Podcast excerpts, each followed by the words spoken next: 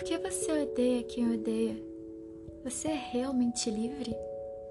Quando você olha para a história da humanidade e percebe as diversas guerras civis e as guerras mundiais, você sabe qual lado está certo e qual lado está errado? A verdade absoluta? Quando olhamos para as estrelas, para os átomos de tudo que fomos, somos e seremos, encontramos a paz ou o caos? Não encontraremos o caos do não saber se o caminho que escolhemos acreditar e o que traçamos é o certo? Se você sente que sabe as respostas, deveria assistir a animação de 2013, Shinjeki no Kyojin, ou Ataque dos Titãs em português, inspirada no mangá do Hajime Isayama. Nessa animação, temos três amigos de infância que se juntam para livrar a raça humana desses monstros com mais de 3 metros de altura, denominados Titãs. Junto a eles também tem um grupo de exploração em que guerreiros dedicam seus corações e vidas para exterminar esse mal, que tem matado milhares de seres humanos. Muitas vezes, os personagens têm que desistir de seus sonhos mais profundos e sacrificar tudo aquilo pelo qual lutaram por tantos anos em prol da humanidade, do progresso, sabendo que seus outros colegas e gerações irão terminar o trabalho que estes começaram, que suas mortes não são em vão. Mas será que não são? Será que existe um propósito maior em suas mortes ou vidas dedicadas a isso? Para onde vão todos os sonhos que tínhamos e eles realmente importam no final? São questionamentos que eu deixo a vocês. De uma forma ou de outra, o anime de ficção pós-apocalíptica é pautado em questões existenciais gritantes sobre sonhos, liberdade, o perigo da história única, extremamente inspirado na Primeira Guerra Mundial e principalmente no que é certo e o que é errado.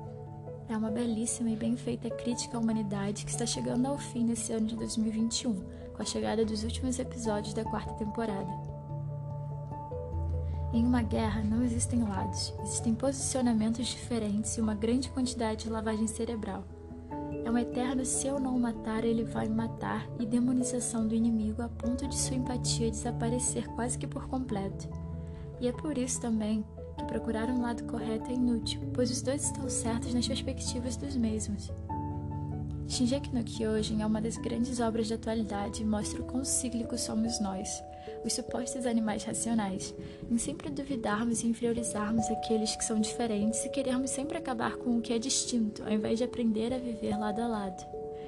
É o antropocentrismo cultural e ego levado ao extremo, e é triste ver nos olhos de todos que dificilmente um dia vai existir paz, enquanto o diferente ainda for assustador e enquanto não aceitarmos que somos feitos de caos e tudo pode acabar em qualquer instante. Sem um provável propósito, devemos criar o nosso e seguir nossos sonhos até onde for possível.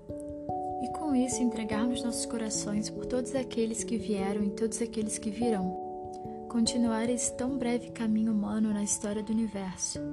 Somente assim, renegando os preconceitos estruturais jogados em nós desde a tenra infância, seremos realmente livres, pois, no fundo, no fundo, somos todos os mesmos átomos. É com essas reflexões que me despeço e os convido a ouvir o próximo episódio, em que o filme de romance 500 Dias com Ela será discutido junto ao debate sobre todas as nossas ilusões e concepções frágeis do que é o amor, tradições, expectativas e o porquê soltar pássaros sempre vai ser a solução para todos os problemas, pois se houver algo real, eles sempre voltarão.